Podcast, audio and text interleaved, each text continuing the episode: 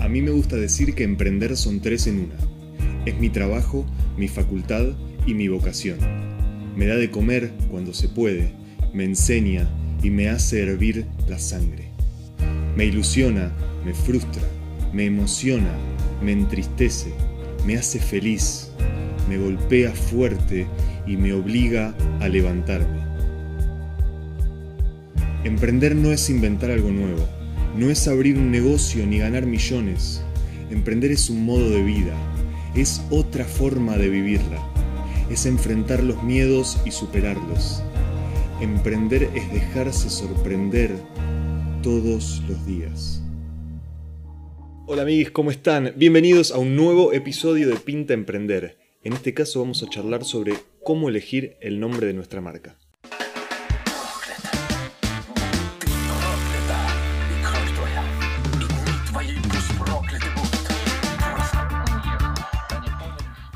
En mi experiencia personal, tengo todo un asunto con elegir el nombre de las marcas porque, bueno, he elegido algunas en lo que va de mi carrera como emprendedor y he cometido errores muy claros que me marcaron, creo que son bastante comunes, así que por eso decidí grabar este episodio y comentarles lo que me pasó a mí y dejarles algunos tips que a mí me parecen que están piolas para elegir el nombre de una marca, sobre todo considerando que estamos hablando de un emprendimiento, de algo pequeño, no, no va a ser los mismos parámetros de lo que voy a decir para supermarcas con campaña de publicidad masiva.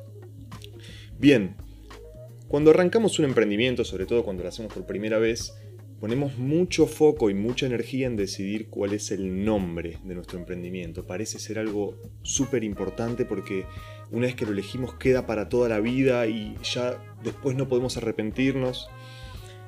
Bueno, eso no es así, no sucede el nombre tampoco es tan importante en lo que va a ser la vida del emprendimiento, no tiene tanto peso. Entonces vamos a comentar un poquito qué es lo que sucede. Habitualmente tratamos de buscar nombres con mucho significado para nosotros o palabras súper complejas que agrupen todo lo que hacemos de manera perfecta. Yo lo hice, al menos, y en mi experiencia no sirve. Y les voy a contar por qué. Antes Quiero recordarles que este podcast, Pinta Emprender, llega a ustedes gracias a Awesome Creatividad en Eventos. Awesome es mi emprendimiento personal, el cual tengo hace aproximadamente 6 años y me permite financiar este tipo de proyectos que por ahora no me generan ningún tipo de lucro. Habiendo dicho eso, voy a adentrarme en el episodio que nos toca el día de hoy. Volviendo a lo que decía, habitualmente buscamos nombres súper significativos para nosotros o que parezcan tener un impacto tremendo en el potencial consumidor, pero la realidad es que un consumidor promedio, les pido a ustedes que están escuchando, se pongan en el lugar a la hora de consumir, por ejemplo, hoy en día que se consume mucho por redes sociales, que se imaginen viendo en Instagram cuando les sale alguna publicidad o alguien les quiere vender algo, traten de pensar cuál es la postura que toman ustedes para entender cuál es la que van a tomar sus potenciales consumidores al encontrarse con su marca un consumidor que está específicamente buscando un producto, está buscando un producto o está buscando un servicio, no, no, le va a importar tanto cuál es el nombre de la marca que se le ofrece, siempre y cuando él encuentre un respaldo en la marca, tanto desde lo visual como desde los clientes que ya consumen. Si lo comparamos con Instagram, podríamos decir la cantidad de seguidores, la cantidad de likes, la cantidad de comentarios que les dejan. Uno busca respaldo ahí para entender si la marca es reconocida o no, no importa tanto cuál es el nombre. Bien, lo que voy a hacer a continuación es contarles mi experiencia personal, voy a pasar por los emprendimientos que yo tuve y el proceso de elección de los nombres. Lo primero que hicimos antes de Awesome, digamos la precuela de Awesome, fue Memory Man. Memory Man era un proyecto similar, trabajábamos en eventos sociales, solo que hacíamos únicamente el producto fotoimanes que ya les mostré en un episodio anterior. Entonces queríamos buscar un nombre que dijera eso y nos, pusimos a pensar y pensamos que nosotros somos personas que vamos y generamos recuerdos de la fiesta, recuerdo se dice memory, memory y termina con i, y empieza con i, se puede juntar, memory man parece como que podría funcionar porque incluso memory man en inglés es el hombre recuerdo y dice la palabra imán y dice memory y es perfecto. Bueno, obviamente no, porque todo eso es a lo que pensamos nosotros internamente, un desarrollo que hicimos, pero cuando nuestros clientes se encuentran con la marca no se les cruza por la cabeza nada de eso, leen y se les dificulta entender lo que dice, dicen memorian, memory, alguno nos hizo el chiste de memory man, como que entran todo tipo de juegos ahí que nada tienen que ver con lo que nosotros habíamos pensado para la marca, nadie hace ahí una referencia a los imanes, entonces fue como, nosotros pensamos que era algo increíble cuando en realidad comercialmente no nos sirve.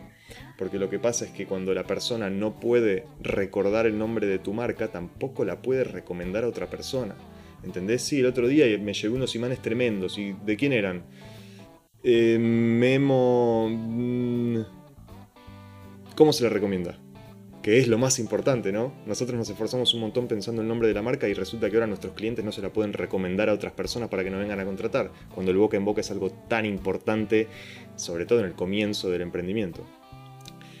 Cuando MemoryMan termina o se transforma en Awesome, nosotros lo que hicimos ahí fue tomar la decisión de incorporar más servicios. Ok, hacemos imanes, pero ya no es lo único que hacemos. Ahora hacemos cabinas de fotos de varios tipos y colores y tenemos otros servicios más. Entonces el nombre Memory Man queda corto. Ya no, no quiero que me relacionen solo con imanes. ¿Cómo hacemos? Bueno, ahí empezamos un proceso de búsqueda y después de mucho pensar y tirar cualquier tipo de cosa, en ese momento estaba muy de moda la serie How I Met Your Mother, que tenía un personaje que se llama Barney, que decía constantemente la palabra Awesome. Awesome. Oh, that's awesome. It's awesome. Awesomeness. Awesome. How awesomely awesome. I'm awesome.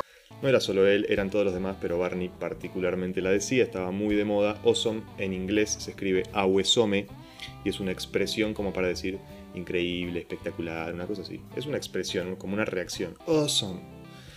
Bien, entonces dijimos, bueno, vamos a castellanizar esa expresión y la escribimos así como ustedes la pueden ver acá, O-Z-O-M.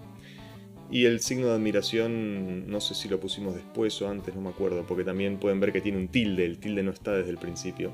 ¿Y por qué no está desde el principio? Bueno, nuestro increíble nombre Awesome, que tiene una super historia detrás, que está basado en la serie y que es una expresión de felicidad y bla bla bla, resulta que la gente que no tiene idea de nada de todo eso, lee Awesome y no tiene manera de pronunciarlo bien. Lo más normal es que digan Awesome. Jamás me dijeron Awesome de una, Awesome. Y eso sí tengo suerte, porque si no me dicen Osum o Zoom o cualquier otra cosa, o tal vez Ozono, porque a veces el corrector del celular tira Ozono. Entonces, todo lo que nosotros pensamos y que estábamos re contentos con que se llamaba Awesome fue completamente en vano y sobre todo no funcional para nuestro objetivo que tenemos, que es tener más ventas. Yo quiero vender más, quiero llegar a más clientes. Si a alguien le gusta el servicio en la fiesta, no lo puede recomendar porque no sabe cómo se llama la marca, no tiene manera de recordarla. Después, bueno, yo puedo entregarle una tarjetita en el evento, mis tiritas de fotos pueden tener la página con el nombre y listo, ahí lo tenés. Pero más allá de todo eso, el nombre de nuestra marca tiene que ser algo muy fácil de recordar. Eso es lo que queremos a medida que vamos avanzando con el tiempo. Quiero que mis clientes se acuerden cómo me llamo y cuando necesiten lo que yo vendo, vengan a buscarlo y sepan cómo encontrarme muy rápido. Y si no son ellos, que sea la persona a la que se la van a recomendar. Que lleguen a nosotros bien rápido. Eso es lo que queremos.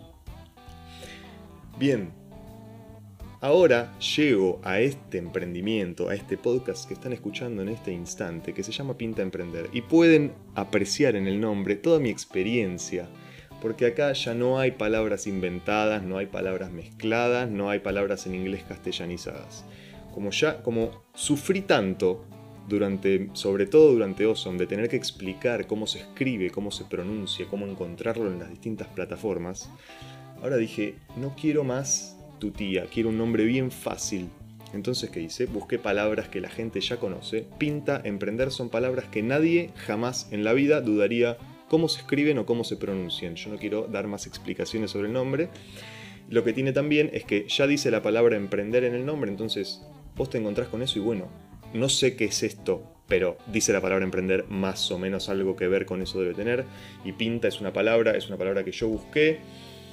¿Por qué? Bueno, porque me pregunto por qué hago el podcast y la respuesta es porque pinta, porque tuve ganas, porque lo quiero hacer. Que, y siento que porque pinta es una justificación que tiene que ser válido, válida para todos, en cualquier momento, ante cualquier cosa, ante cualquier deseo que nos surja. No tiene que haber una explicación más que porque pinta. Tengo ganas de hacerlo y lo hago. Cualquier cosa. Eso que quiero transmitir. Es uno de los valores que quiero transmitir en este podcast y por eso me pareció lindo agregarle eso al nombre. Y además porque me parece que suena bien. Pinta Emprender suena bien, es fácil de recordar, se lo van a acordar, se los voy a decir tantas veces que no se van a poder ir a dormir sin verlo. En fin, esa es mi historia. Habiéndoles contado esto, quiero ya ir concluyendo este episodio. Quiero decirles y recordarles que los consumidores van por las distintas plataformas en donde pueden encontrar nuestro producto buscando un producto o servicio porque lo necesitan, porque lo quieren, porque lo que sea. No importa cuál es tu nombre. Lo que importa es que vos me des lo que quiero y que tengas un respaldo tanto visual como en materia de clientes que a mí me dé la confianza de comprar. ¿Bien? Fin. Entonces no nos volvamos tan locos buscando un nombre súper increíble y que tenga un significado del más allá. Paremos. Yo les voy a dar las sugerencias que yo considero que están piolas en base a mi experiencia. Como digo siempre, acá no hay verdades, no hay recetas, cada uno hace su emprendimiento como quiere, con el nombre que quiere. Mientras ustedes hagan un producto de buena calidad y den una atención al cliente que lo satisfaga, a nadie le va a importar cómo se llamen. Entonces, cuando vayan a elegir su nombre, yo les recomiendo estas cosillas. Palabras que la gente ya conozca para que las pueda recordar fácilmente, que las pueda relacionar. Listo, como pinta emprender. Son palabras que ya conozco, no necesito a ver qué significa. Palabras que todo el mundo sepa cómo se escriban y cómo se pronuncian.